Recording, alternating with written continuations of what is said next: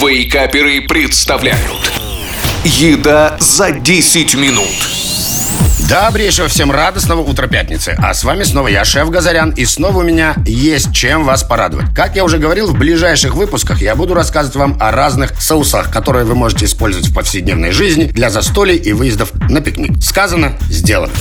Сегодня я расскажу вам, как приготовить известный всем соус гуакамоле, но по рецепту очень уважаемого мной шефа Джейми Оливера. Кремовая мякоть спелого авокадо, ароматная кинза и острый перец. Простой, но безупречный рецепт мексиканского соуса от знаменитого британского шефа. Но сначала о продуктах, входящих в этот рецепт. Поехали. Маленькая красная луковица, пол штучки, перец чили, одна-две штучки, авокадо, три штуки, кинза, один средний пучок, помидоры черри, 6 штук, лайм, две штуки, оливковое масло, одна столовая ложка, соль по вкусу, молотый черный перец по вкусу.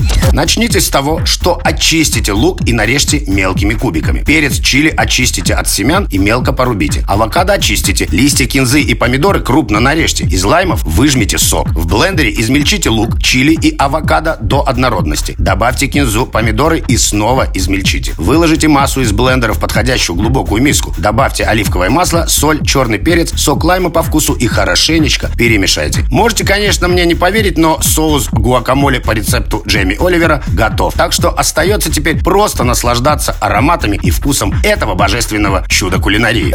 Ну а я опять и снова желаю вам приятного аппетита, нескучных и вкусных выходных. Услышимся через неделю. Пока-пока.